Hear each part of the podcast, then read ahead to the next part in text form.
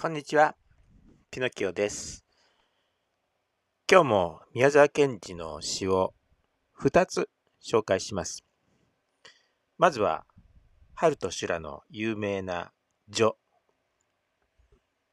私という現象は、仮定された有機交流伝統の一つの青い照明です。あらゆる透明な幽霊の複合体。風景やみんなと一緒に、せわしくせわしく明滅しながら、いかにも確かに灯り続ける因果交流伝統の一つの青い照明です。光は保ち、その伝統は失われ、これらは22ヶ月の過去と感ずる方角から紙と硬質インクを連ね、すべて私と明滅し、みんなが同時に感ずるもの、ここまで保ち続けられた影と光の一鎖ずつ、その通りの新章スケッチです。えこれ、あとね、えーまだ続くんですけれども、ここがね、特に有名ですね。えー私という現象、まあ人間ですね。人間は伝統の一つであるというところが、いかにも、まあ、農学部だった宮沢賢治を表していますね。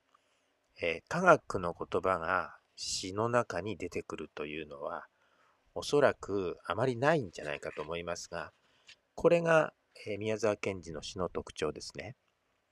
えーとても、なんかこう、不思議な感じを、思う、思い浮かべるような、そんな詩が出来上がるわけですね。はい。では、もう一つ。ちょっと衝撃的な詩です。ダメでしょう。止まりませんな。ガブガブ湧いているですからな。夕べから眠らず血も出続けるもんですから、そこらは青くしんしんとして、どうも間もなく死にそうです。けれどもなんといい風でしょう。もう生命が近いので、あんなに青空から盛り上がって湧くように、きれいな風が来るですな。もみじのわかめと毛のような花に、秋草のような波を立て、焼け跡のあるい草のむしろも青いです。あなたは医学界のお帰りか何かわかりませんが、黒いフロックコートを召して、こんなに本気にいろいろ手当てをしていただければ、これで死んでも、まず文句もありません。血が出ているにかかわらず、こんなにのんきで苦しくないのは、今晩半ばから体を離れたのですかな。ただどうも血のためにそれは言えないがひどいです。あなたの方から見たら随分惨憺たる景色でしょうが、私から見えるのはやっぱり綺麗な青空と透き通った風ばかりです。えー、これ、幽体離ですかね。すごいですよね。あこんな表現がね、できるのは宮沢賢治だからでしょうね。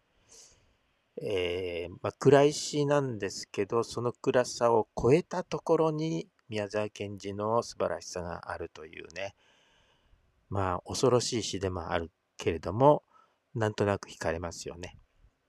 ということで、また明日。じゃあね。バイバイ。